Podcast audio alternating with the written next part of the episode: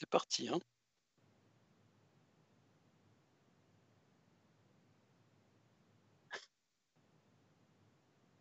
Amis potonautes, chers auditeurs, bonsoir et bienvenue pour ce 53e numéro dont on refait le mastre, on refait le mastre, l'émission radio de Poteau Carré. Une émission radio qui aurait pu être un peu dépressive, mais qui en fait est littéralement survoltée, lyonnais, acculé sur leur but à la 90e et la tête de Berich. Avec moi ce soir, pour euh, animer cette euh, émission.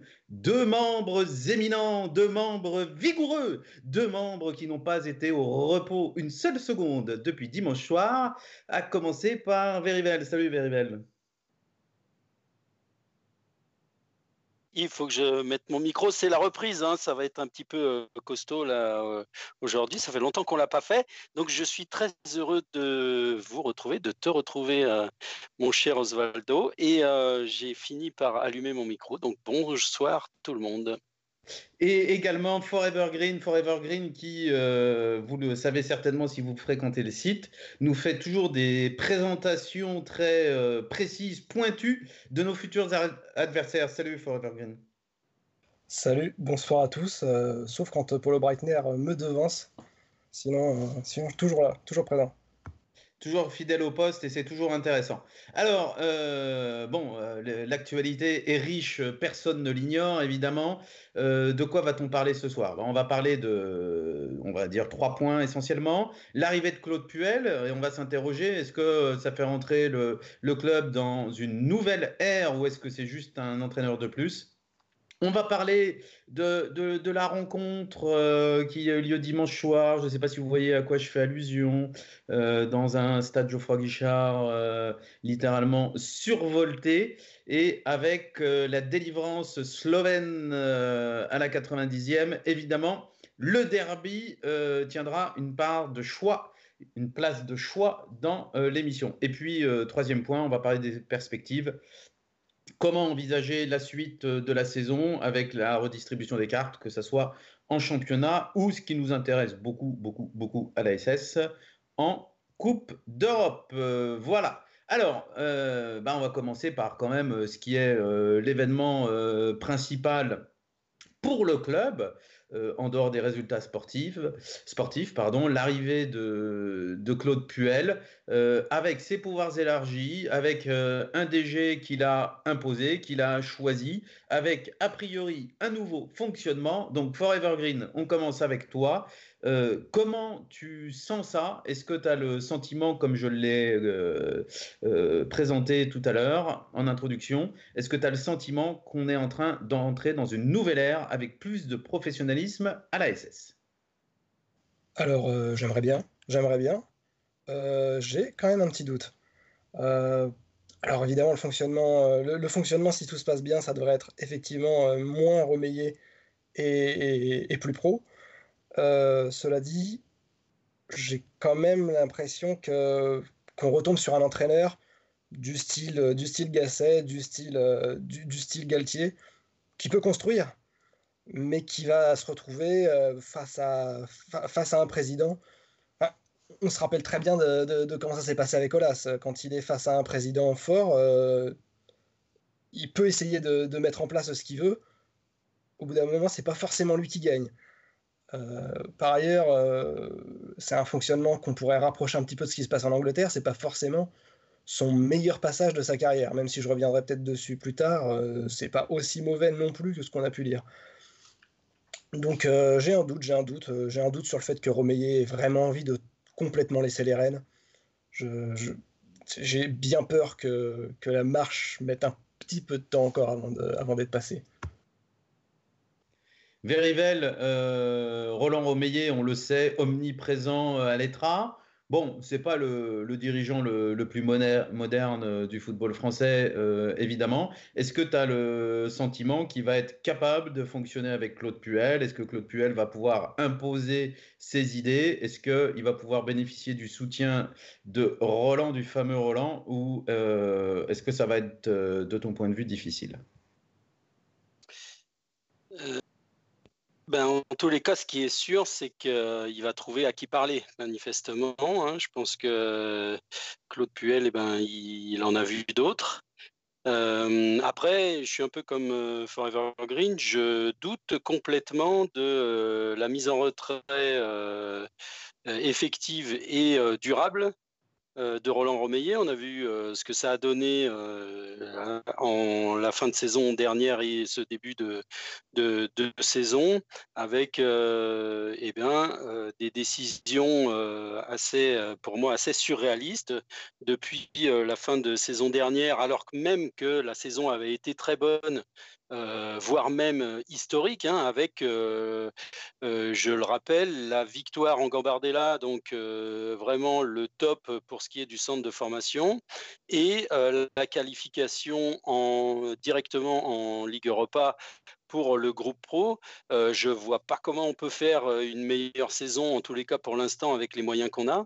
Et pourtant, à l'issue de cette saison, on a on a perdu euh, notre entraîneur, euh, notre directeur sportif, et on n'a rien trouvé de mieux à faire que de limoger notre directeur général. Euh, moi, du coup, si à la fin d'une saison aussi exceptionnelle que celle de l'année passée, on prend des décisions aussi surréalistes, j'ai effectivement, comme Forever Green, des doutes euh, sur ce qui, se peut, ce qui peut euh, se passer euh, par la suite. C'est vrai, tu as raison de, rappeler que la saison dernière était exceptionnelle. Et cette victoire en Gambardella, franchement, elle, a, procuré un plaisir immense à tout le monde avec cette, cette génération de joueurs très soudés emmenés par Razik Neder. Maintenant, Razik, tout le monde le connaît. Mais euh, à l'époque où il entraînait certains de ces gamins-là en U12, il n'y a pas grand monde qui le connaissait. Et, et, donc, c'était magnifique à voir. Et ça faisait bien longtemps qu'on n'avait pas gagné la Gambard, puisque le dernier capitaine stéphanois à avoir gagné la Gambardella avant l'année dernière, c'était Julien Sablé. Et c'était très beau aussi. Euh, c'était euh, bien sympathique. On a revu les images à cette occasion-là. C'était sympa. Donc, effectivement, saison exceptionnelle. Et puis, moi, je vais ajouter quand même, euh, Verivel, à, ce que tu as dit départ de l'entraîneur, départ euh, de Paquet aussi. Je vais, je, vais, aussi parler du départ tardif de Rémi Cabella. Parce que Rémi Cabella, très vite, on nous a présenté ça comme une opportunité financière intéressante. C'est vrai, incontestablement. Mais Rémi Cabella, je pense que le groupe a eu un peu de mal à, encaisser ce départ parce que de Riyad Boudbouz, qui l'a remplacé très vite, ça c'était une belle réaction du club, euh, n'a pas donné satisfaction dans un premier temps. Euh, et puis Rémi Cabella, euh, c'est un garçon qui prend de la place, que ça soit sur ou en dehors du terrain, avec sa joie de vivre communicative. Et je pense que ça a fait plus de mal que ce qu'on pouvait imaginer dans un premier temps. Alors, euh, Claude Puel euh, est arrivé. Le timing de son arrivée à Claude Puel, euh, deux aspects. Est-ce que, de votre point de vue, c'était le moment de, de changer d'entraîneur au regard des grosses difficultés qu'on aura rencontrées en début de saison?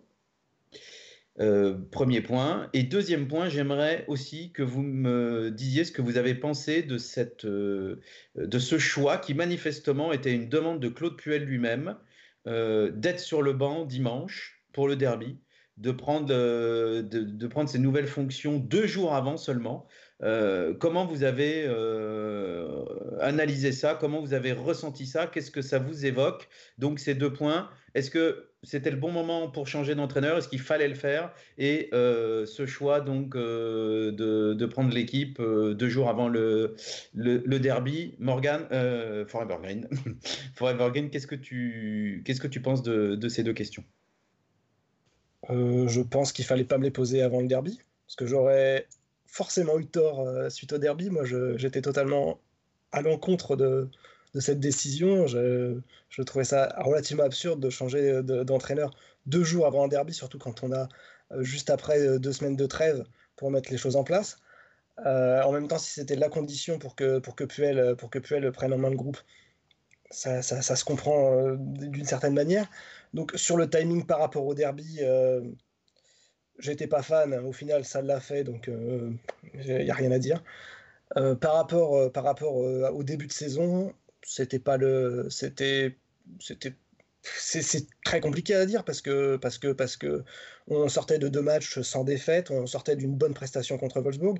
Peut-être que les choses étaient en train de se mettre en place, peut-être que c'était qu'un feu mieux euh, compte tenu de ce, que, de, ce qui avait été montré sur les matchs précédents, contre Angers, notamment, principalement, euh, contre, contre, même contre Nîmes où on gagne, c'est un miracle. Euh, est-ce qu'il est qu'il fallait, est qu'il fallait le faire Est-ce qu'il fallait faire C'est l'avenir qui va nous le dire. Si, si ça marche avec Puel, c'est que c'était une bonne chose. C'est que c'était une bonne chose à faire. honnêtement, honnêtement, c'est difficile. C'est difficile à dire. On a vu quand même quelques bonnes choses avec, avec Gislain Printemps en, début en ce début de saison.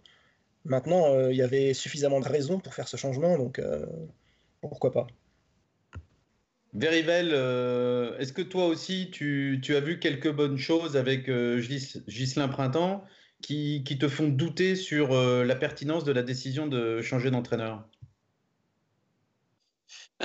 Disons que, alors je sais pas trop comment le dire, mais il était temps de changer quelque chose. Moi, je pense que printemps, comme on l'a dit, ça découle de ce qu'on vient de dire juste avant. On avait perdu notre entraîneur qui nous avait amené en haut du championnat. On a perdu notre directeur sportif et notre directeur général. Printemps, il était tout seul, donc il était temps de remettre du monde euh, dans la maison et de refaire l'organisation. Euh, moi, je pense que Printemps, il a surtout été victime de ça. Malheureusement, euh, les, mauvais résultats, on sait qu'en foot, eh ben, pour les entraîneurs, c'est c'est fatal. On ne s'attache pas à regarder plus loin que, que ça.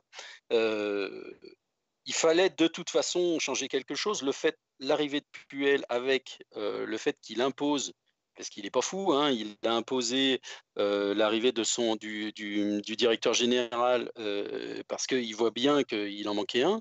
Il n'est pas, il, pas fou. Euh, et ben ça, voilà, ça permet de remettre une organisation correcte, je dirais, dans ce club normal. et ça, et ça, c'est une bonne chose. moi, j'étais quand même très impressionné par le discours de Puel d'avant-match. et de sa prise de fonction en disant OK, on a 48 heures pour jouer un derby. Je veux dire, c'est pas rien. Et il, dit quoi? Il dit mais on a ce qu'il faut et on va tout faire pour le gagner et on va le faire. Et ça, moi, j'étais hyper impressionné parce que ce mec, il aurait pu se cacher, il aurait pu dire oh je viens d'arriver, on va pas trop. Euh... Eh ben non, en fait, son discours c'était, euh, j'ai trouvé euh, dingue, qui disent voilà, non, on n'a que 48 heures, mais on a les éléments, on a les atouts pour faire un bon match et on a les atouts pour gagner. Et moi, je pense qu'on va le faire. J'ai trouvé ça très impressionnant. Je ne sais pas ce que vous en avez pensé, mais euh, c'était dingue. Quoi. Ouais, même sentiment que toi, tout à fait. C'est vrai qu'il euh, a rappelé dans un premier temps que bon, bah, la situation n'était pas reluisante, qu'en plus, on avait beaucoup d'absents, mais tout de suite, il l'a balayé d'un revers de main. Et il n'a pas commencé à, préparer la, défaite qui allait arriver. Il a dit, mais néanmoins, euh, on a des atouts et euh, on va les faire valoir et euh, on va le jouer. Et puis bon, on a vu comment on l'a joué, avec, on y reviendra, avec une grande, maîtrise tactique. Alors, par rapport à l'arrivée de Claude Puel, évidemment, on ne peut pas en parler sans parler du départ de Ghislain Printemps. Euh, Forever Green, quelle euh, place, je rebondis euh, en te posant cette question sur une remarque faite par Patavo sur, sur Twitter, quelle, quelle place tu accordes ou quel niveau de responsabilité euh, tu reconnais aux joueurs dans le limogeage de euh, Ghislain Printemps Parce que Verivel parlait de, euh, bon, d'un club qui n'a pas été capable de garder de la stabilité alors que la saison était très bonne. Mais les joueurs, est-ce qu'ils ont fait ce qu'il fallait pour, en, début de saison pour répondre aux attentes de leur entraîneur? Vu de l'extérieur, absolument pas.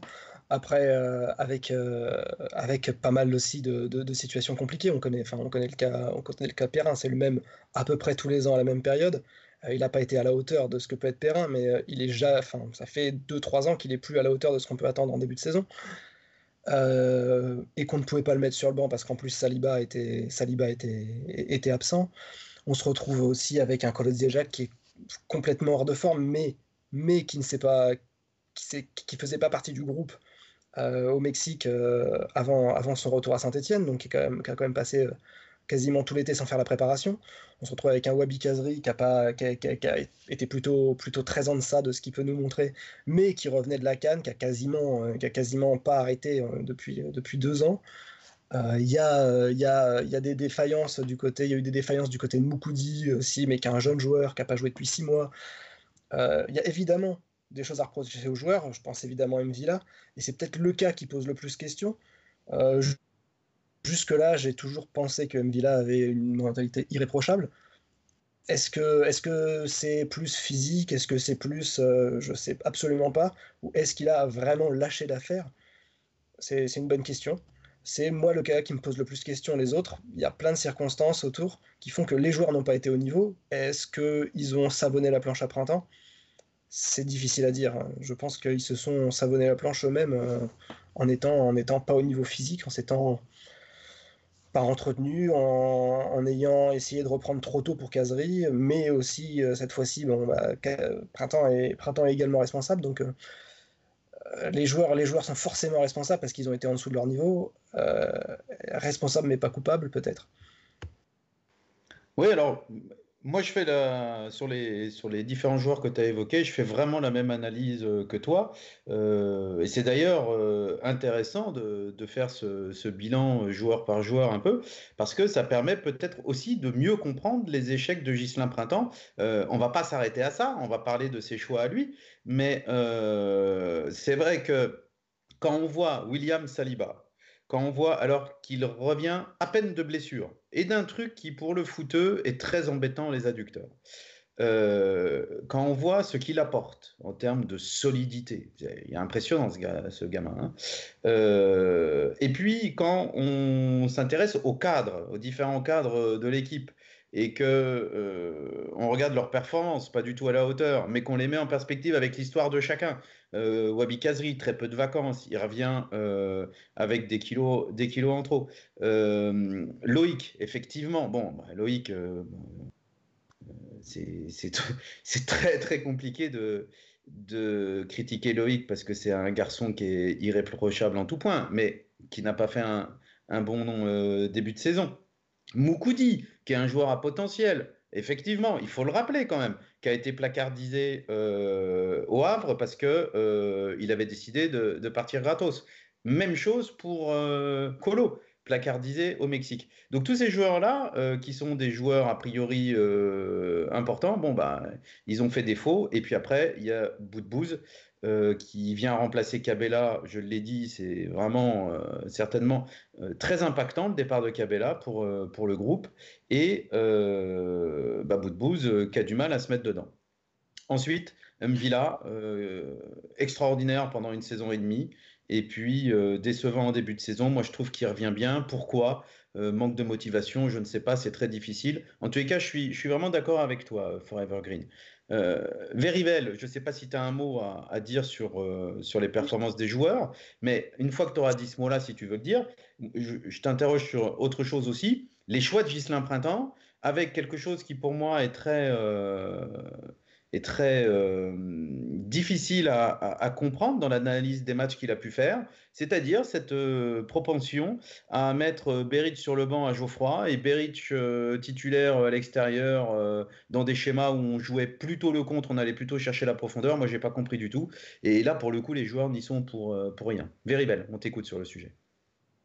Ouais, alors juste, je, voudrais quand même dissocier un petit peu le cas Moukoudi des cas et Colo. Euh, Moukoudi, c'est un joueur euh, de, Ligue 2 qui euh, donc n'a pas joué les six derniers mois au quai et qui est propulsé par un concours de circonstances titulaire d'une équipe de Ligue 1 qui vise les cinq premières places, on est d'accord je veux dire, je le mets pas sur le même pied d'égalité que Perrin qui a euh, euh, toutes ces années de ses cheveux blancs, etc. Et euh, Colo qui également a beaucoup plus de bouteilles et d'habitude de la Ligue 1 que Moukoudi qui, qui, qui, lui débarquent. On peut pas les mettre. Je voudrais qu'on éclaircisse un point avant que tu poursuives. Tu as quelque chose contre les gens qui ont les cheveux blancs? Mais moi-même, euh, je voudrais pas vendre la mèche, mais moi-même, j'en ai quelques-uns, hein, et donc je n'ai absolument rien contre les gens qui ont les cheveux blancs, surtout quand ils s'appellent Loïc Perrin. Cependant, je pense que dans la responsabilité des baisses de régime du, début de saison, euh, on ne peut pas reprocher la même chose à Moukoudi qu'à Perrin ou Kolodziak, comme euh, tu m'as semblé le faire euh, tout à l'heure. Alors, moi, je vais te dire ce qui m'a gêné chez Moukoudi c'est des erreurs euh, qu'il a répétées, des erreurs identiques. Et il y a un truc euh, que j'ai un peu en travers de la gorge, euh, c'est le, deuxième pion qu'on prend à Gand, quand il se fait manger à l'épaule par l'Ukrainien, là, qui fait la talonnade pour le, pour le Canadien qui s'appelle David, si mes souvenirs sont bons.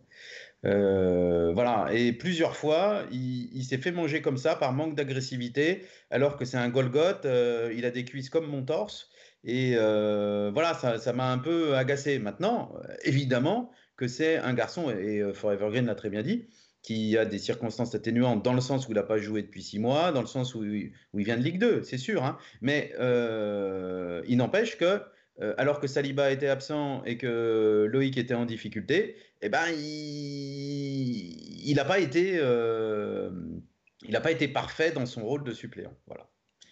Bon, maintenant, si, je ne sais pas si tu veux ajouter quelque chose sur les joueurs, mais autrement, on t'écoute sur, les choix de Gislain Printemps. Est-ce que, tu, est que tu as toujours été en phase avec ces choix Ou est-ce que, par exemple, hein, c'est l'exemple que j'ai donné pour moi le plus frappant, euh, sur le banc à Geoffroy, Berich titulaire à l'extérieur, ça t'a pas semblé un peu étrange et difficile à comprendre? Euh, ouais, bah, moi je suis un petit peu comme toi, c'est-à-dire que j'ai du mal à comprendre, mais, mais euh, j'aime pas trop euh, faire ce genre d'exercice parce que, euh, bah, évidemment, nous on n'est pas, on n'est pas dans le vestiaire, quoi. Donc, où on, enfin, donc il y a des circonstances qu'on peut pas comprendre sur la titularisation de l'un ou la non titularisation de l'autre. Beric, Beric à l'extérieur. Euh, ça pouvait aussi avoir son intérêt euh, sur les coups de pied arrêtés, euh, sur, les, enfin, sur, sur, plein de choses. Si on espère, si on espère de temps en temps avoir, avoir des centres, ça a aussi son intérêt. ensuite, pas de Beric à, à l'extérieur, on le remplace par qui? On met qui à la place, euh, comment on joue, etc. Moi, je, suis moins sur les choix des joueurs. J'ai un peu du mal quand même à, trop en vouloir à, à, Ghislain Printemps. Je pense qu'il euh, a surtout euh, eu du mal parfois à réagir un petit peu en, en, cours de match et à réimpulser son équipe. Euh, après, je ne sais pas quelle est non plus sa responsabilité dans l'état physique des joueurs qui était, euh, qui, qui, est vraiment, enfin, qui était déplorable. Euh, on a vu là sur le derby que ça avait un petit peu bougé à ce niveau-là, même si euh, on en parlera sûrement, euh, euh, tout, n'est pas réglé. donc je ne sais pas quelle, a été la préparation, comment on a abordé ce championnat pour arriver dans un tel état physique de tous les joueurs. c'est pas un ou deux joueurs, on parlait de Casery, ok, on sait qu'il est fatigué, mais Casery, il n'y a, pas que lui, c'est toute l'équipe qui a un retard physique absolument impressionnant en ce début de saison. Et d'ailleurs, ça a beaucoup râlé sur le forum ou sur les réseaux sociaux où on accusait Ghislain Printemps de faire essentiellement des entraînements tennis-ballon et que les mecs, ils suaient pas beaucoup et que c'est pour ça qu'ils n'avançaient pas le dimanche. Hein. Ben, on peut quand même se poser la question parce que effectivement, euh, certaines, euh, euh, certaines prestations, là, il y a eu des matchs vraiment, c'est pas possible. les, joueurs adverses avaient un tel avantage physique ils avaient un tel temps, le foot moderne, c'est quoi? C'est du temps et de l'espace? Et bien là, ils avaient les deux, c'est-à-dire ils avaient du temps et de l'espace, parce que nous, physiquement, on était à la ramasse derrière. Forcément, on perd derrière. Donc, euh, quelle est son, implication et son degré de responsabilité là-dedans? Euh, Je ne sais pas trop. Il y a des préparateurs physiques, etc. Je ne sais pas si c'est lui qui fait tout seul les programmes de préparation, mais là, on a, on a failli euh, complètement à ce niveau-là euh, dans, cette entame de saison. Non, non, il y a des préparateurs physiques, c'est pas lui qui, qui, gère ça pour répondre à ta question. Euh, je voulais dire un truc quand même. Euh, effectivement, je suis d'accord avec toi sur le plan athlétique, c'était lamentable. En particulier le match contre Metz. où, match contre Metz, on avait l'impression que c'était des U19 contre des seniors. Franchement, j'avais honte. Ouais, et puis bah, que ce soit au milieu de terrain ou, ou en, attaque, les Messins, je te dis, ils avaient un temps fou pour bah, amener leur ballon, regarder, centrer et faire leurs occasions, alors qu'en face, ben, techniquement, c'était très très très pauvre de, de, leur côté, mais ils avaient tellement de temps pour faire leurs actions que finalement, ça devenait facile pour eux. Donc là, c'est vraiment non seulement ça, mais dans le duel, dans le duel, c'en était risible. C'est-à-dire qu'on rebondissait sur les mecs. Euh, ah on perdait tous les duels dans l'impact. On rebondissait dessus, mais c'était euh, c'était horrible à voir. Euh, je crois que Forever Green avait une petite remarque à faire, une remarque qui vient du forum. Oui, il y a Pilou qui souligne qu'au-delà de, au -delà de, du problème physique dont vous venez de parler, et sur lequel je suis assez d'accord, euh, il y avait aussi un problème de confiance. effectivement, on peut, se poser la question quand même. Euh, comment, euh, juste après le match contre Metz, où justement on sentait que physiquement on était complètement à la rue, on gagne contre Nîmes, et au final on se met à faire un match plus que très costaud contre, contre Wolfsburg.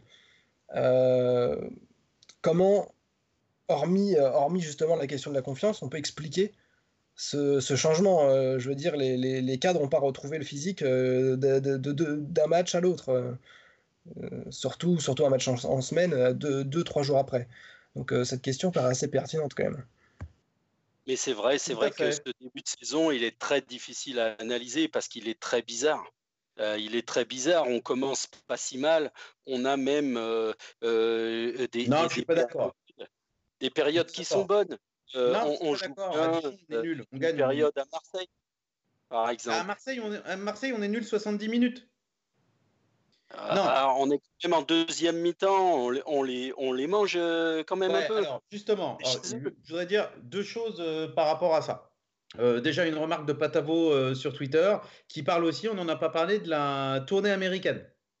La tournée américaine, est-ce qu'elle nous a fait du bien physiquement? Je suis pas sûr. Je sais pas si vous vous souvenez, mais il faisait une chaleur à crever là-bas quand les, quand les gars ont joué. Bon, je suis pas sûr que pour les organismes, euh, ça soit idéal, sans parler du décalage horaire et tout le tralala.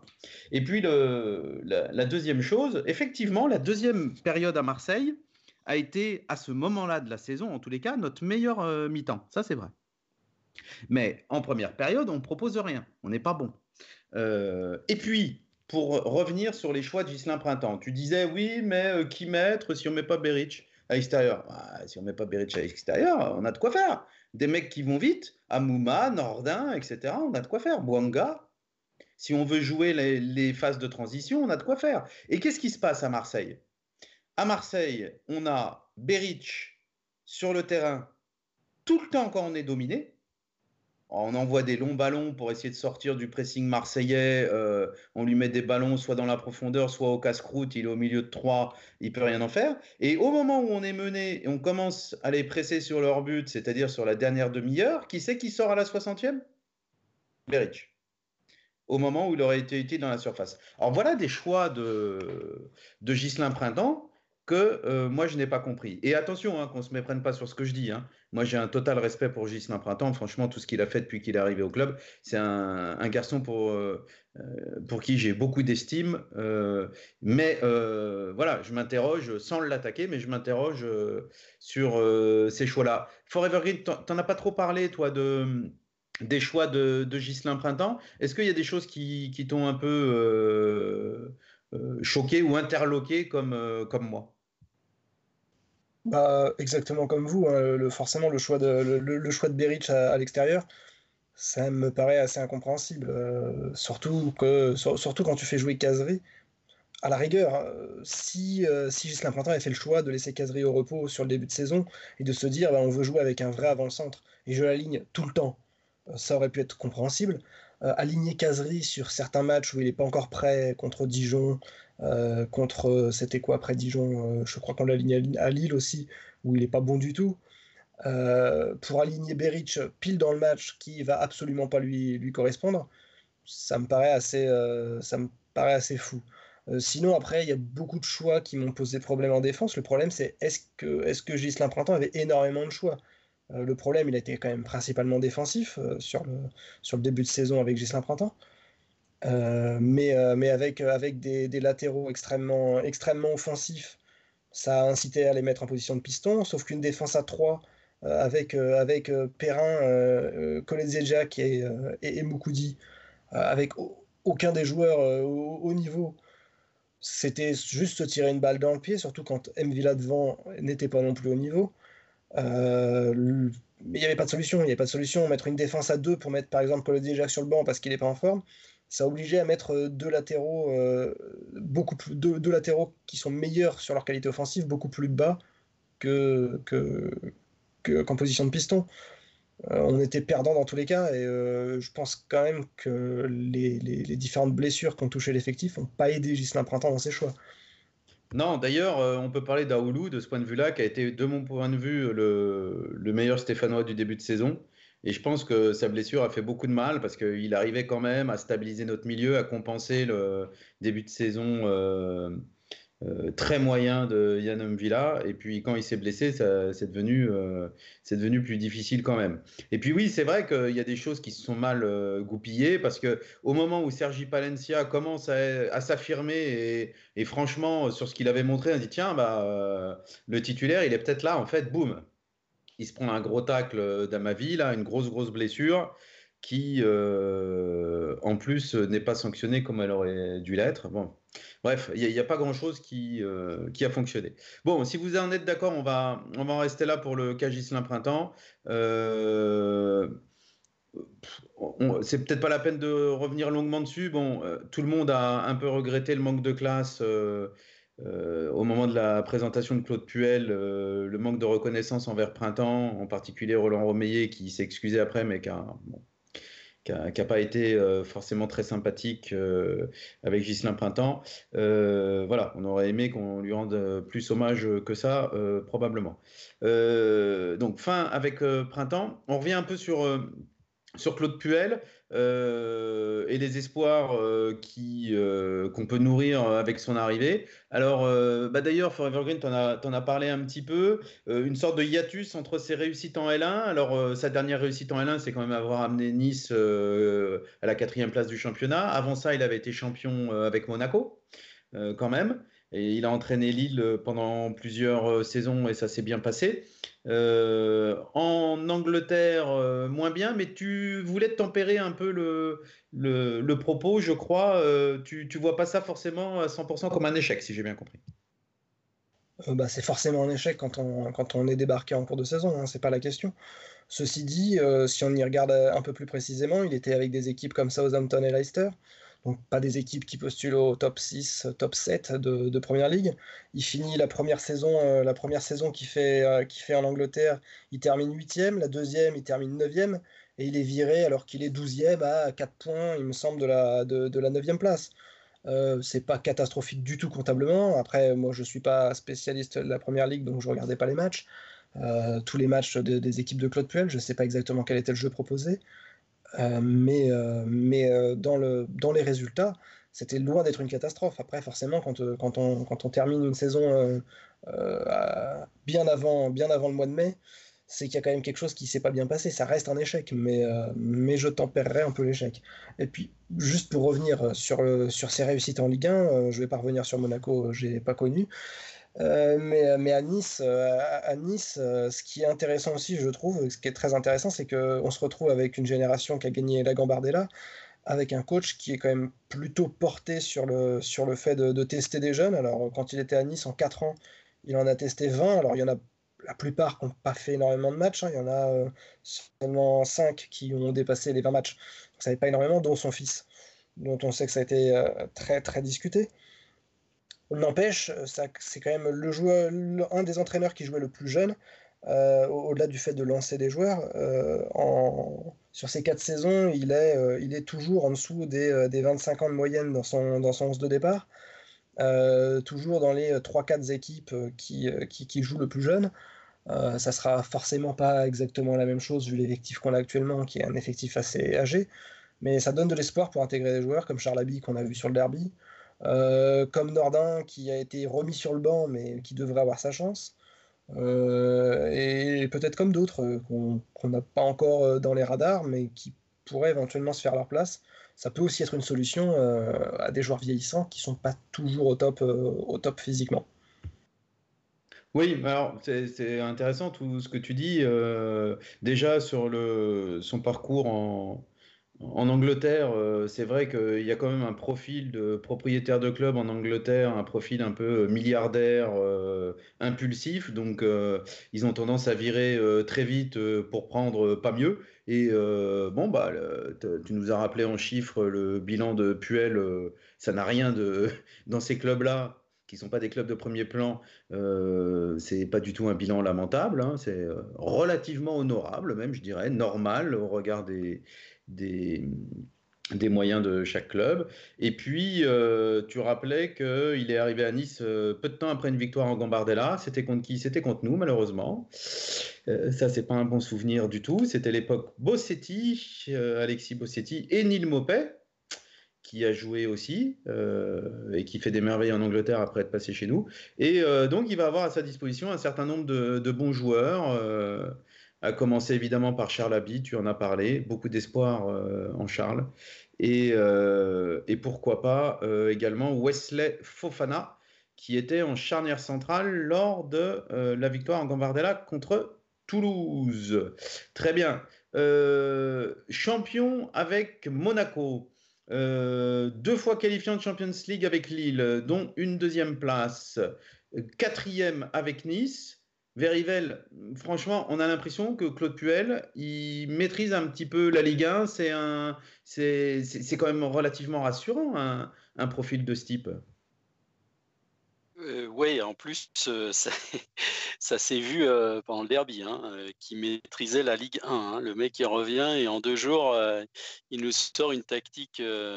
franchement, je ne sais pas si on celui qui a parié sur la compo, mais il est quand même. enfin, il s'est fait beaucoup d'argent s'il y en a un qui l'a fait. Et en deux jours, il arrive à, à, à sortir donc une compo, une tactique euh, pour gagner euh, le plus beau match de Ligue 1, comme dirait Galette.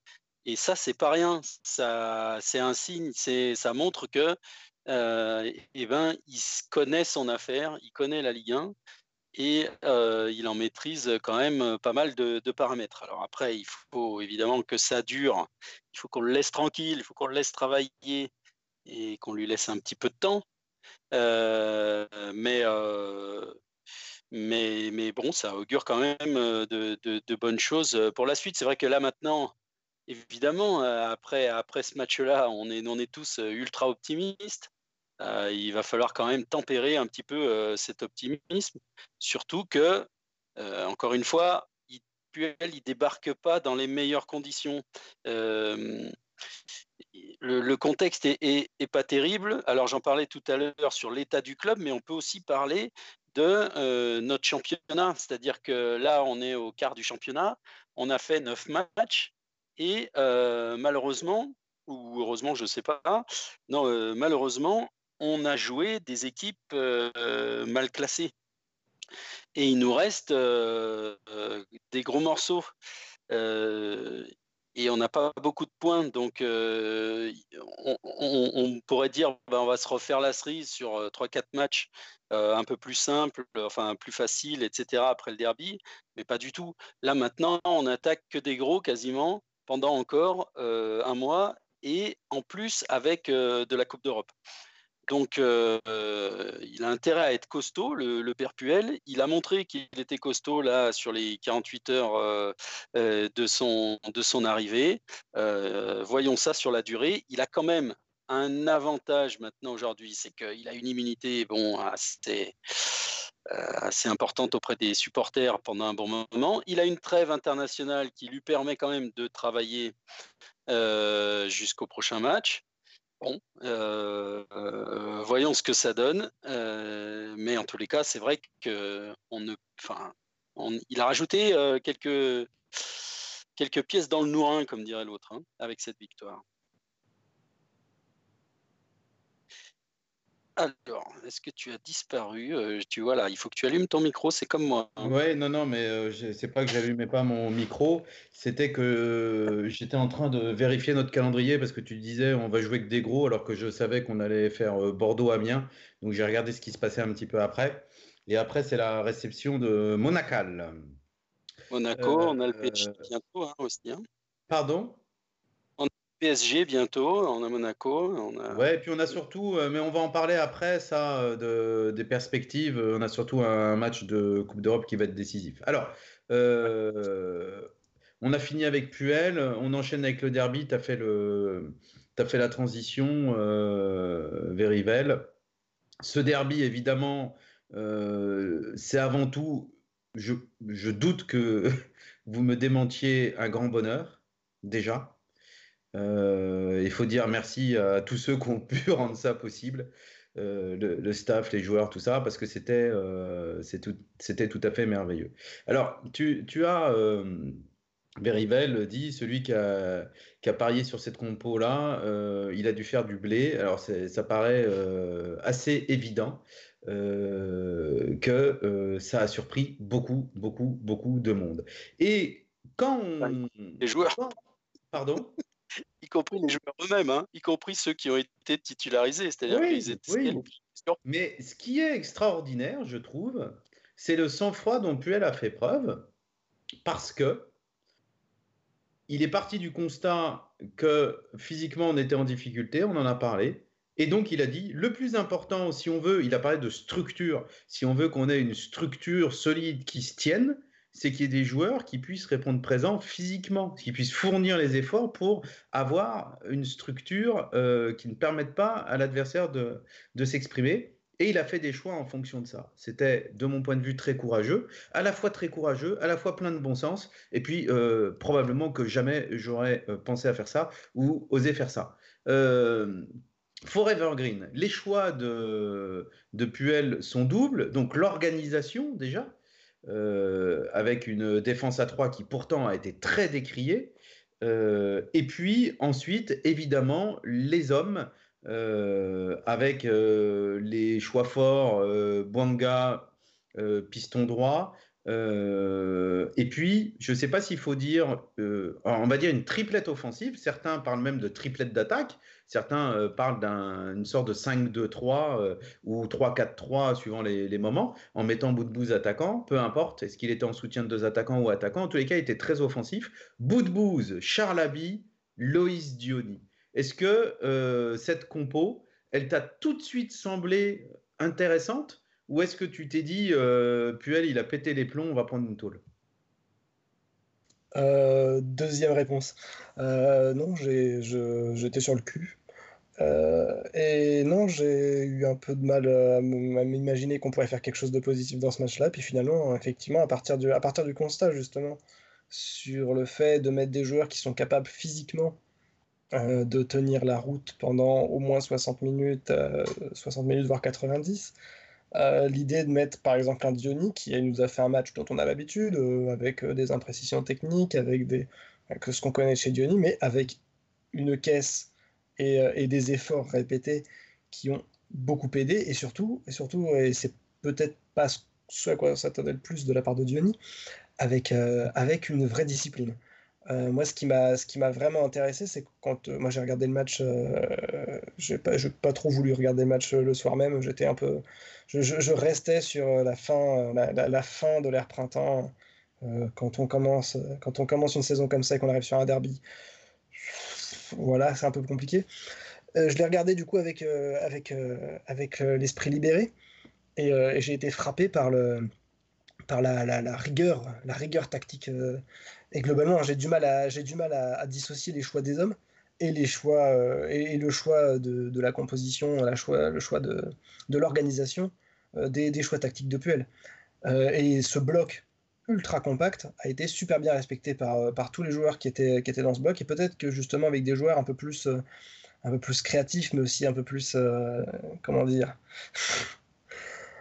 un peu moins rigoureux, comme, comme le premier qui me vient à l'esprit, c'était celui qui était le plus surprenant sur le banc, c'est Casery. bah, peut-être que ça aurait beaucoup moins marché. D'ailleurs, si j'invite ceux qui ne l'ont pas fait à lire l'analyse de Pilou, on voit bien que la grosse différence entre les deux équipes, mais on y reviendra peut-être plus tard dans l'analyse du match, ça a été sur la rigueur tactique, euh, sur la rigueur tactique au milieu de terrain et sur la rigueur tactique euh, des 3-2 devant. Et du coup, je rejoins aussi ceux qui disent qu'on a joué à 3 devant, parce que, en tout cas, défensivement, le rôle de Boost a vraiment été celui, euh, celui, d'un troisième attaquant à côté de, Charles et de Loïs.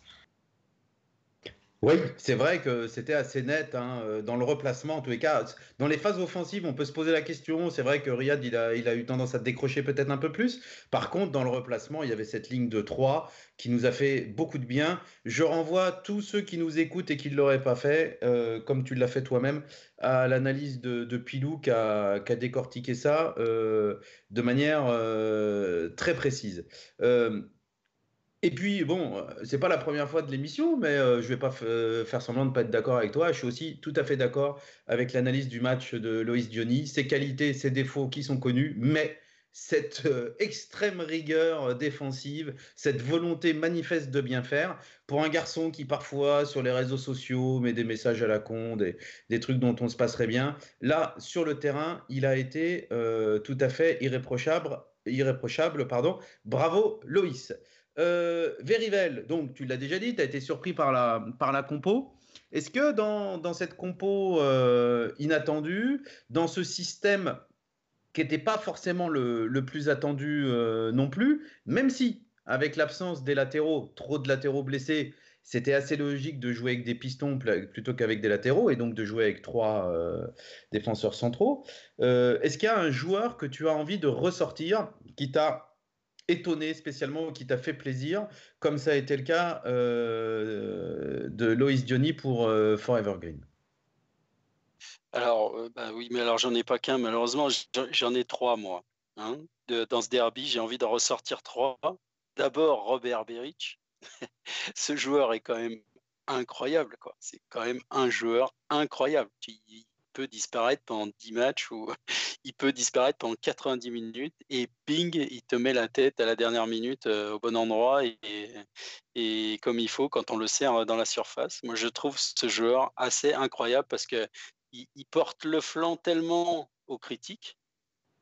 Euh, parce qu'il n'est pas rapide, parce que, euh, parce que plein de choses. N'empêche qu'il plante. Quoi. Donc, euh, il porte à la fois le flanc critique, mais après, c'est difficile de le critiquer parce que euh, quand il faut planter, euh, il est là. Le deuxième joueur, que, mais on en a parlé déjà tout à l'heure, c'est toi qui en as parlé hein, d'ailleurs, Osvaldo, c'est Saliba. Parce que là, on voit quand même que le gamin, à 18 ans, il surnage complètement. C'est-à-dire que tu vois que. Bah, le, truc le plus incroyable, c'est que sur, la sur le premier duel, il a montré qu'il s'était Raoul à deux pailles. Exactement. Franchement, l'autre, c'est une tête de nœud euh, de paille. C'est une tête de nœud, mais bon, il a un petit peu de football dans les jambes, quoi. C'est hein, clair. Et, et sur, le, sur le premier duel, il l'a mangé tout cru, c'était euh, c'était sidérant. Ouais, alors il s'est fait passer un petit peu quand même par avoir notamment euh, sur, sur l'occasion. Bon, sur deux occasions, sur deux occasions, il est pris dans son dos par avoir. Mais sur le, mais le, premier duel avec Depay, c'est une image qui me reste extraordinaire. Voilà, donc il n'a pas tout de bien dans son match, mais d'un autre côté, sur ses interventions, euh, on voit que c'est le, enfin, pour moi, c'est le joueur du match qui a le plus de foot, quoi qui, dégage le plus, euh, enfin, la meilleure impression euh, de, des deux équipes. Euh, et puis le troisième joueur que j'ai trouvé vraiment pas mal, c'est Zedou Youssouf.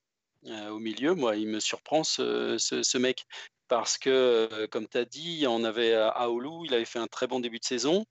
Et ben, remplacer comme ça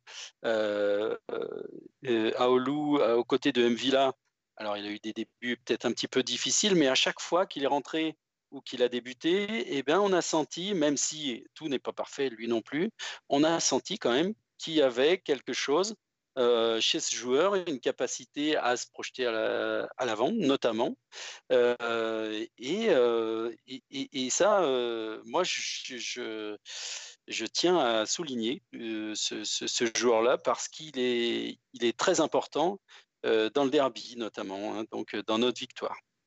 voilà, moi, et puis c'est un garçon qui a 20 ans et qui est ultra complémentaire avec euh, Yann Villa. Alors, euh, Forever Green en, a parlé, et puis moi j'étais 100% d'accord avec lui sur le, début de saison décevant et difficile à analyser de Yann Villa. Par contre, euh, là pour le derby, on a retrouvé un, un, un Villa qui coupait les lignes de passe, qu'anticipait, qui se mettait rarement au sol, mais quand il se mettait au sol pour tacler, il gagnait son duel.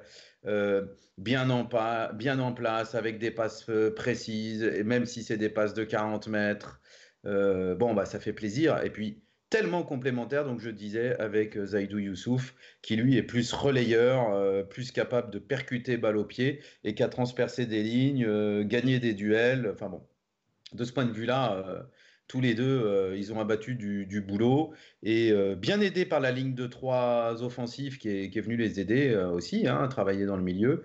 Mais ils ont, ils ont fait, vraiment fait leur match. Alors je fais une petite parenthèse parce qu'il faut quand même parler des, des, petites euh, remarques ou questions euh, qu'on a sur les réseaux sociaux ou sur le forum. Patavo, pour revenir euh, rapidement sur Puel, qui nous dit qu'il y a un aspect psychologique aussi, parce que dans la tête des autres équipes de Ligue 1, eh bien, indéniablement, on rentre dans la cour des grands avec cet entraîneur. Et puis, euh, faiseur de tresse qui euh, faisait remarquer que les, choix euh, avant le derby, les choix de Puel pouvaient laisser dubitatif. Donc effectivement, c'est un point dont nous avons parlé. Alors, moi je voudrais quand même qu'on cite un joueur, on en a parlé rapidement, mais Charles Abbey, première titularisation en Ligue 1, victoire dans le derby. Le garçon, je crois qu'on a strictement rien à lui reprocher sur le match. Il a fait son match, c'est-à-dire qu'il n'était pas là pour faire le 11e, quoi. Et euh, en point d'orgue, euh, son contrôle orienté, où il met deux Lyonnais dans le vent et ensuite euh, il se fait faucher par derrière, ça donne un jaune. Et quand il a fait ça, on a senti qu'il y avait un petit peu de football. Euh, bon, pour ceux qui le suivent depuis longtemps, ils savent qu'il y a un petit peu de football dans les pieds de Charlaby, mais euh, euh, il a montré qu'il avait peut-être une petite carte à jouer et qu'il allait faire partie de, la rotation. En tous les cas, ça serait sympa s'il arrivait à passer un cap et si on pouvait le voir régulièrement sur le terrain. Je ne pense pas que vous me direz le contraire. Alors, on a parlé des choix tactiques, on a parlé de du choix des hommes. Et puis, bon, il faut parler du dénouement quand même. Lyonnais, acculé à la 90e. Pour la première fois dans l'histoire du derby, on gagne à la 90e minute. C'est le but le plus tardif dans les derbys que nous avons gagnés, le but stéphanois le plus tardif dans les derbys que nous avons gagnés, le but victorieux le plus tardif dans un derby. Euh, Forever Green, euh, on est d'accord, ça ajoute quelque chose au plaisir, au bonheur et, à l'explosion totale euh, au moment où Magic Bob la met au fond. Forcément, forcément. Il n'y a pas que ça, parce qu'il y, a aussi, y a aussi forcément la situation des deux équipes, même j'ai envie de dire. notre situation à nous, qui fait qu'on est relégable si on ne gagne pas le match. Et puis, euh, et puis euh, la situation lyonnaise qui fait que même en faisant un début de saison, euh, saison catastrophique, bah, on se retrouve devant Lyon après le derby. Donc il y a, y, y, a, un peu de tout qui se mêle. Effectivement, le gagner de cette façon-là, alors que alors qu'on n'y croyait plus forcément, parce qu'en plus c'est quand même pile au moment où Lyon reprend un peu le fil de son match. forcément, forcément c'est encore plus fort comme ça.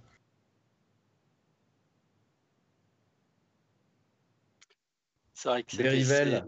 Berivel. Ouais, moi, j'étais au stade. Euh, est-ce que c'est un des plus grands moments que tu as vécu à Geoffroy Guichard? Euh, ouais, ouais, c'est un des plus grands moments. D'ailleurs, euh, j'ai, pour la petite histoire, hein, en fait, j'ai été obligé de m'asseoir là, tout de suite après qui est eu le but, parce que c'était un petit peu, j'ai, failli tomber dans les pommes en fait. Donc, je me suis assis quelques secondes, et puis après, je me suis relevé. Et, en plus, je dirais que c'était un petit peu le, c'était l'aboutissement de, de, de, tout ce, ce match-là. comme tu dis, euh, Forever Green, euh, c'était un moment où les Lyonnais, en fait, ils avaient repris un petit peu, et surtout où nous, on avait un petit peu euh, baissé physiquement. Ça, c'est quelque chose que j'ai noté moi quand j'étais au stade, et, bizarrement, quand j'ai revu à la télé après, j'ai trouvé que c'était moins flagrant. Mais il m'a semblé au stade que à la 70e minute à peu près, vers la 70e minute, on, avait baissé vraiment le, pied euh, physiquement et qu'on se retrouvait à la merci un petit peu euh, du, d'une éclair euh, d'un éclair lyonnais quoi et, et, du coup je, je, tremblais d'autant plus parce que je sentais qu'on était à, à, la limite à partir de cette 70e minute. le fait du coup de ne pas avoir plié, d'avoir des vents favorables, parce qu'on a parlé tout à l'heure des vents contraires de, de Printemps, on peut aussi parler des vents favorables de Claude Puel. Euh, comme je dis, à la 70e minute, moi, il me semble qu'on baisse le pied physiquement. Euh, et heureusement, euh, on a un Léo Dubois qui se blesse avec les trois changements qui sont effectués. Et on finit nos dix dernières minutes à 10, ce qui nous porte vers ce but à la 90e on va pas faire de foot fiction, mais je suis pas sûr que sans, sans la, supériorité numérique, on arrive à, ce dénouement-là. Donc vraiment, c'est ce but-là en dernière minute, c'est l'aboutissement de, de tellement de, stress, de, de, de, galère, enfin de tout ce qu'on a vécu ces, dernières semaines, plus le stress des, des, 90 minutes et la peur dans les 20 dernières minutes qui, parce que vraiment, je les sentais euh, pouvoir euh, marquer à, tout moment.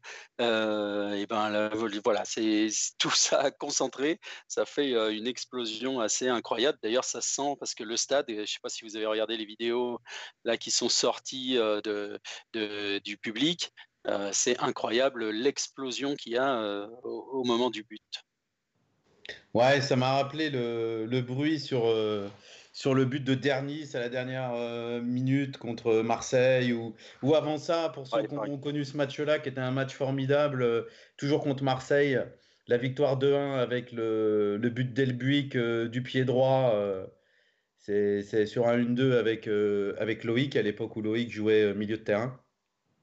Et c'était là aussi un, bruit phénoménal. Bon, bah, c'est un moment qui va rester gravé dans, nos mémoires pour longtemps, hein, puisque euh, la dernière victoire euh, à Geoffroy Guichard, euh, obtenue avec un but victorieux un peu tardif comme ça, eh ben, c'était en 1967. Je me réfère au, potin qui est sorti, potin qui a été fait par José, en 1967 pour un but à la 81e minute. Et, et donc, vous voyez, il faut remonter loin, et c'était pas du tout la 90e. Et bon, bah, Ah ouais, ça ne rajeunit pas. Non, bah, après... et puis en plus, on a, on a vraiment euh, souffert de buts tardifs euh, du mauvais côté. Et là, euh, et là, ça fait un bien fou. Petite remarque sur les choix tactiques, petite remarque de Patavo, et c'est vrai, que Puel a fait le choix de faire jouer Mvila à droite et Youssouf à gauche, alors que Mvila jouait à gauche jusqu'à présent. Et ça a perturbé les Lyonnais dans leur, euh, dans leur pressing parce que ils avaient prévu, ils savent que c'est notre euh, rampe de lancement, ils avaient prévu de, de faire un marquage assez précis, euh, limite individuelle sur, sur Mvila, ça a contrarié leur plan. Donc ça, c'est vrai que je suppose que c'est un truc auquel avait réfléchi Claude Puel et c'était bien vu. Ça, c'est assez dingue. Même. Enfin, je sais pas, je sais pas, mais cet épisode-là, enfin cette histoire-là, elle est complètement dingue et elle montre à quel point c'est d'abord et avant tout une victoire d'entraîneur. Parce que, enfin, je sais pas, moi, moi personnellement, euh, j'avais pas dû, enfin, on est pris dans le derby, voilà, j'avais pas du tout remarqué que MV là, il, il avait changé de côté avec euh, avec euh, Youssouf. moi, je n'avais pas remarqué, mais sur, si on écoute les déclarations des Lyonnais et un petit peu les indiscrétions des, des journalistes autour de l'Olympique lyonnais, ils disent qu'ils ont mis 40 minutes à s'adapter à ce changement-là.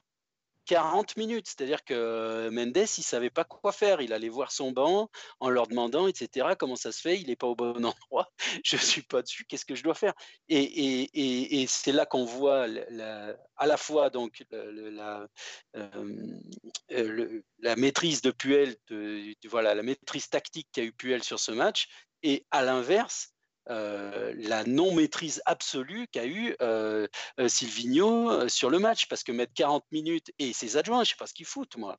Parce que franchement, mettre 40 minutes à s'adapter à un changement aussi, simple à remarquer, je veux dire, pour un entraîneur, moi, moi je te dis, j'étais dans le match, je n'ai pas remarqué, mais je pense que pour un entraîneur, ça se voit.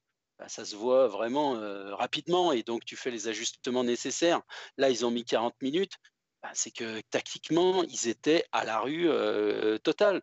Et enfin, au, niveau de, la compréhension du jeu.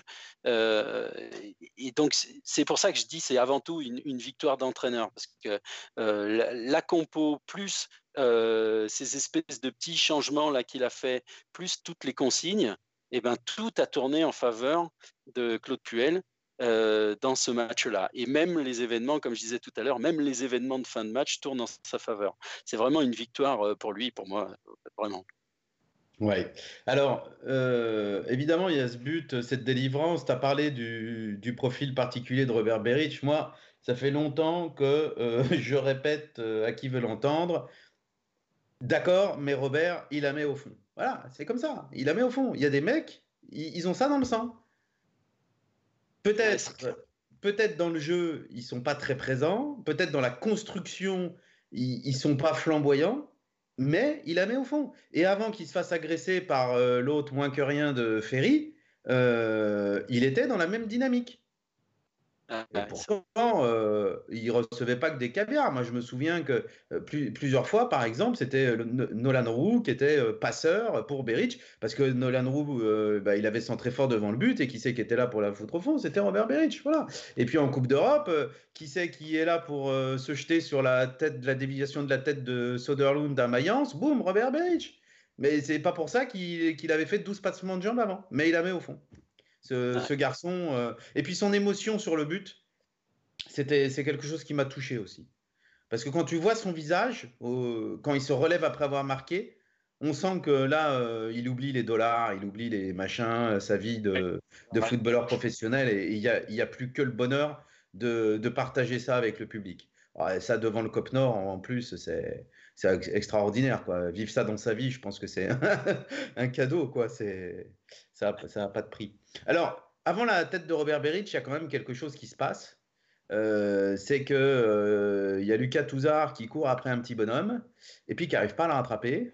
Puis le petit bonhomme, il lève la tête et puis il met un caviar. Alors, euh, Forever Green, je ne sais pas si tu as le même sentiment que moi, c'est-à-dire la déception par rapport au début de saison de bouse. Mais par contre, le derby, euh, on peut dire que globalement, il fait une performance, enfin c'est mon appréciation, une performance euh, tout à fait honorable. Et puis il y a cette dernière action, euh, là on est quand même sur du très haut niveau, non? Qu'est-ce que tu en penses? Oui, bah, sur le début de saison, pareil. Sur le match contre Lyon, pareil. Et sur cette dernière action, pareil. surtout, oui, non, c'est techniquement, c'est ce qu'on attend de Boudbouz.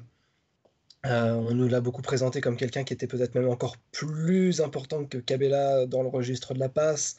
Euh, donc on attendait qu'il nous, nous mette des, des caviars comme ça. Et quand il y a Berich sur le terrain, c'est vraiment dommage de ne pas en profiter. Donc, euh, donc oui, forcément d'accord. Sur la prestation contre Lyon en général, on n'a pas, pas souligné plus que ça. On avait déjà souligné énormément de monde, mais comme à peu près tout le monde, il a fait un match très très sérieux. Et quand il a fallu sortir les caviars, il n'en a pas forcément sorti énormément, mais c'était des sacrés ballons à chaque fois. Euh, donc euh, non, sa, prestation, clairement, euh, clairement, elle donne raison déjà à, Claude Puel de l'avoir ressorti un petit peu, un, petit peu du placard où il s'était mis lui-même. Hein. pour le coup, pour le coup, je blâme pas Gislain Printemps. Hein. ses, prestations de début de saison faisaient qu'il méritait de, passer un tout petit peu sur le banc. après, ce que je voudrais souligner aussi quand même, c'est que, ok, c'est une super victoire, on, est, on est tous sous le coup de la joie d'avoir gagné.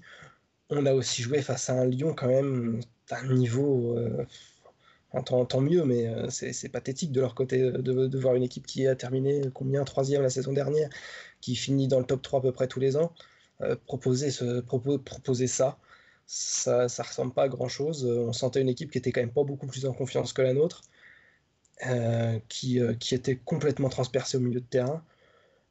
moi j'ai du mal à, enfin même même justement le, le, le, le KM Villa pas être capable de s'y adapter euh, avant, avant la 40e minute, ça montre qu'il y a quelque chose qui dysfonctionne dans cette équipe. Donc, euh, donc euh, évidemment, c'est une belle victoire. Je ne sais pas si on peut en tirer un enseignement pour la suite. Alors, c'est pathétique, ça dysfonctionne. Et on les encourage à poursuivre dans cette voie parce que ça nous va très très bien comme ça. petite remarque de, Patavo toujours sur Twitter. Euh, que je trouve euh, pas mal. Il fait un parallèle entre Berich et Roland Wolfart. C'est vrai que Wolfart, euh, il n'était pas bien flamboyant dans la construction, mais quand il s'agissait de la mettre au fond, il était présent aussi. Donc moi, je valide, je valide le, parallèle. Verivel, tu l'as vu jouer, Roland?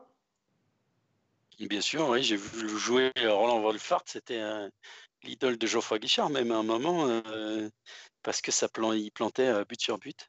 Ouais, et, euh, d'ailleurs, il marque un but égalisateur dans le derby. Euh, on fait un cette année-là, si je dis pas de bêtises. je suis bien d'accord, moi. Le parallèle est, on ne peut plus euh, judicieux. Ouais, je le trouve pertinent également. Alors, on a un dernier point à aborder. On va en rester là avec Lyonnais acculé à la 90e sur leur but et par la tête de Robert Berich. Euh, je crois que le petit Lopez, il cherche encore à ramasser ses dents euh, sur la pelouse.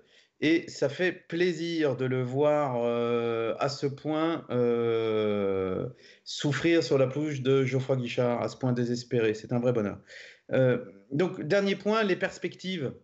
Alors c'est très bien parce que Forever Green a fait un peu la transition en disant est-ce qu'on peut vraiment en tirer des enseignements parce qu'en face c'était très très faible. Euh, les perspectives de niveau, hein, euh, le championnat et, euh, et la Coupe d'Europe. en championnat, Verivel, tu nous l'as rappelé, un quart du championnat a déjà été joué puisqu'on a joué neuf rencontres.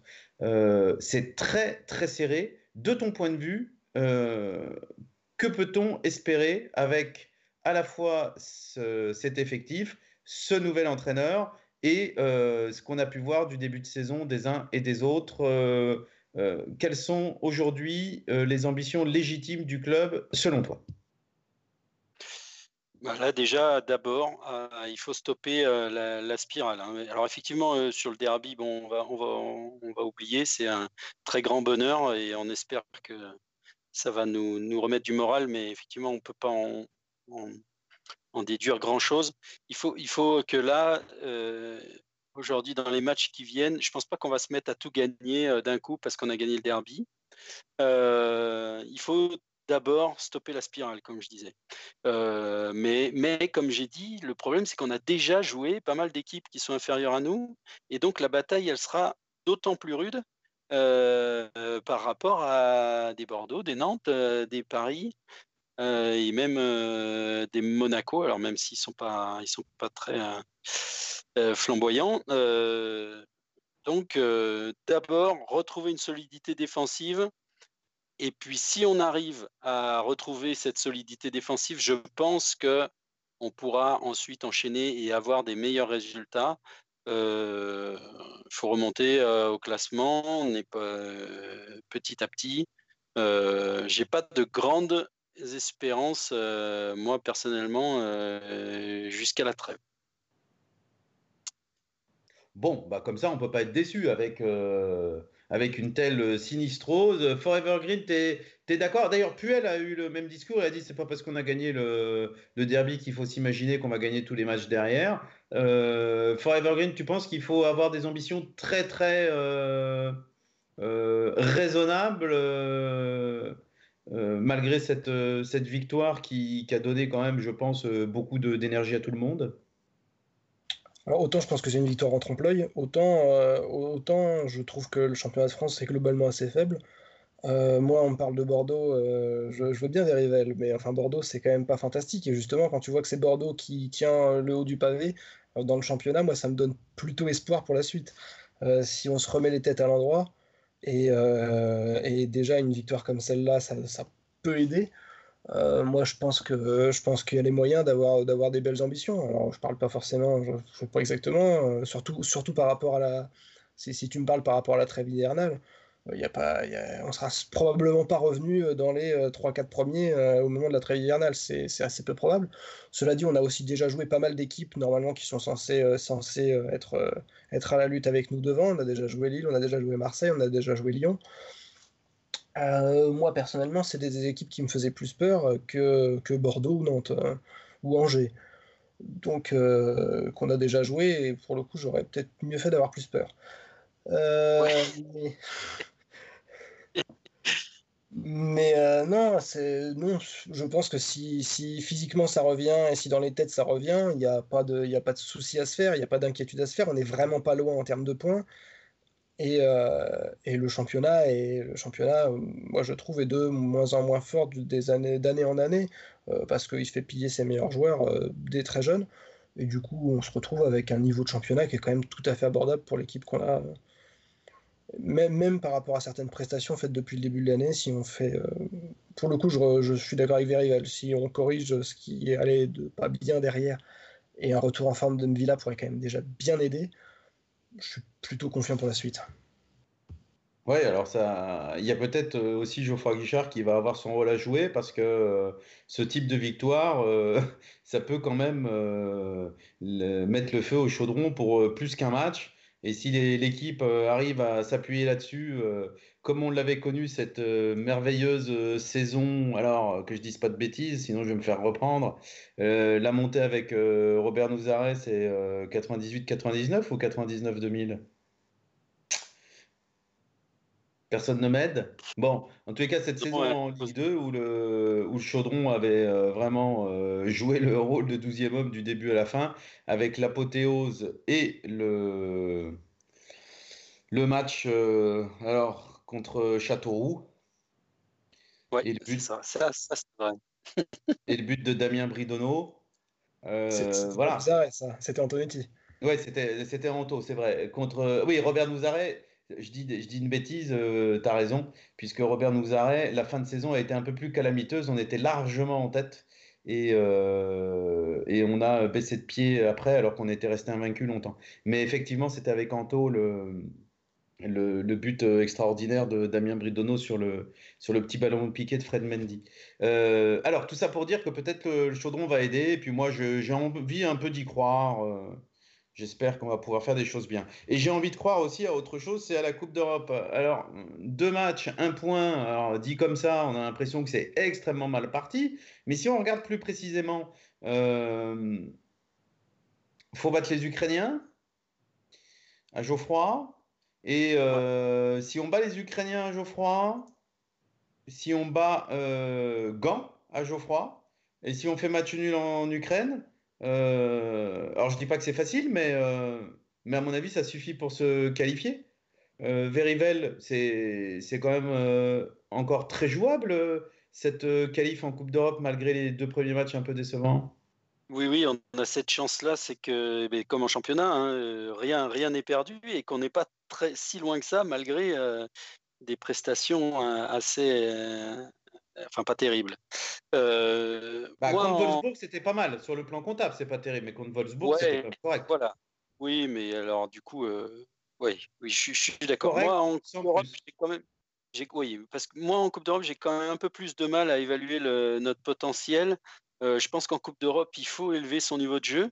or, pour l'instant, on avait le niveau de 20e de, de Ligue 1 et on n'a pas été capable de l'élever parce que même la victoire sur le derby, ok, c'est mieux au niveau investissement et rigueur et ça nous a permis de, gagner, mais au niveau du jeu, c'est quand même pas encore ça, quoi. Hein.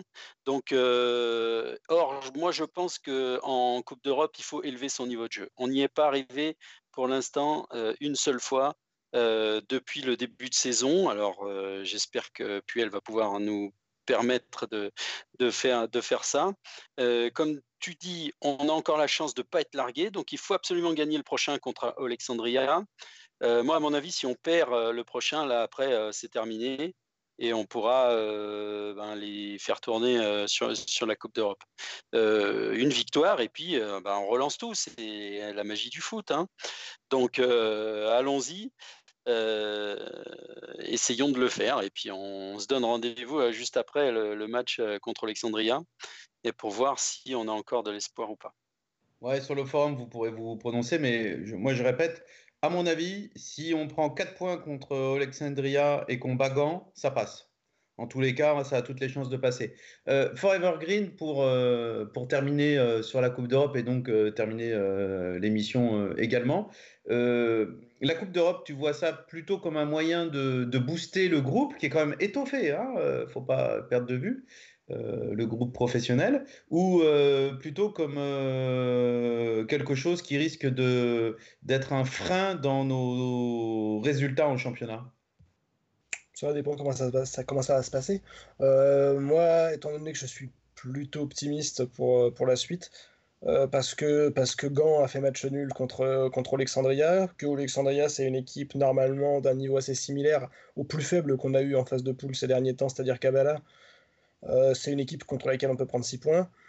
Euh, que Gand, on les a rencontrés chez eux et qu'il nous reste à les accueillir, je suis plutôt, euh, plutôt confiant sur ce qui peut se passer. Et dans ce cas-là, je pense que ça peut être un, boost pour aussi ce qui se passera en championnat, sachant qu'en plus, de toute façon, il va, falloir, avoir un peu de rotation si on a la chance d'avoir d'avoir nos, blessés qui reviennent. Donc non, plutôt, confiant, euh, plutôt confiant sur l'impact que ça peut avoir. Après, évidemment, si on commence à se planter euh, une ou deux fois contre Alexandria, ça peut nous, ça peut nous remettre le doute. Euh, enfin, pas falloir qu'on fasse deux bêtises non plus, parce que là, là, ça pourrait franchement, franchement nous mettre le moral à zéro. Oui, c'est vrai que ça serait une grosse déception, il ne faut pas se voiler la face, et que autant si ça se passe bien en Coupe d'Europe, ça peut certainement être moteur dans notre saison, autant s'il y avait une, une, déception en Coupe d'Europe, ça, pourrait être, ça pourrait être plus problématique à un double niveau, déjà pour la confiance, et puis aussi, j'en ai parlé, pour le groupe pro qui est très étoffé, moins de matchs, ça veut dire moins de turnover, ça veut dire des joueurs qui ne jouent pas, et on sait que c'est compliqué à gérer au sein d'un club. Voilà, on arrive à la fin de, cette émission. Il me reste euh, à vous remercier. Verivel, merci. Il s'est endormi, hein. il n'est pas tout jeune, tout jeune. J'avais commencé avec, avec, par ne pas activer mon micro, je finis par ne pas activer mon micro. La boucle est bouclée. Je voulais juste euh, faire, avant de, de, partir, je voulais juste euh, faire un petit hommage à Eugène Sacomano, euh, à qui on doit euh, notre, le, titre de ce podcast. Hein, et, voilà, juste lui dire ciao. Voilà, c'est la, voix de, du football pour beaucoup de personnes, que ce soit sur Europe ou sur RTL ensuite. effectivement. Euh, Forever Green, euh, merci pour euh, cette première qui, selon toute vraisemblance, ne sera pas la dernière dans On refait le mastre, sauf si ça ne t'a pas plu, évidemment, mais à ce moment-là, tu ne le dis pas à l'antenne. merci, merci Osvi. puis bonsoir à tous. petite annonce, juste. la section féminine se déplace ce week-end à Amiens. Il y aura un live sur le forum. Vous pourrez Il y a un correspondant sur place, c'est moi. D'accord, eh ben, magnifique. On pourra suivre les filles qui font un super début de saison. Voilà, merci à tous de nous avoir écoutés, que ce soit en direct ou ensuite euh, en podcast sur YouTube. Mm, et puis, euh, à, très bientôt. Et euh, comme le veut la tradition, plus que jamais aujourd'hui, pour terminer l'émission, allez les verts. Allez les verts. Allez les verts.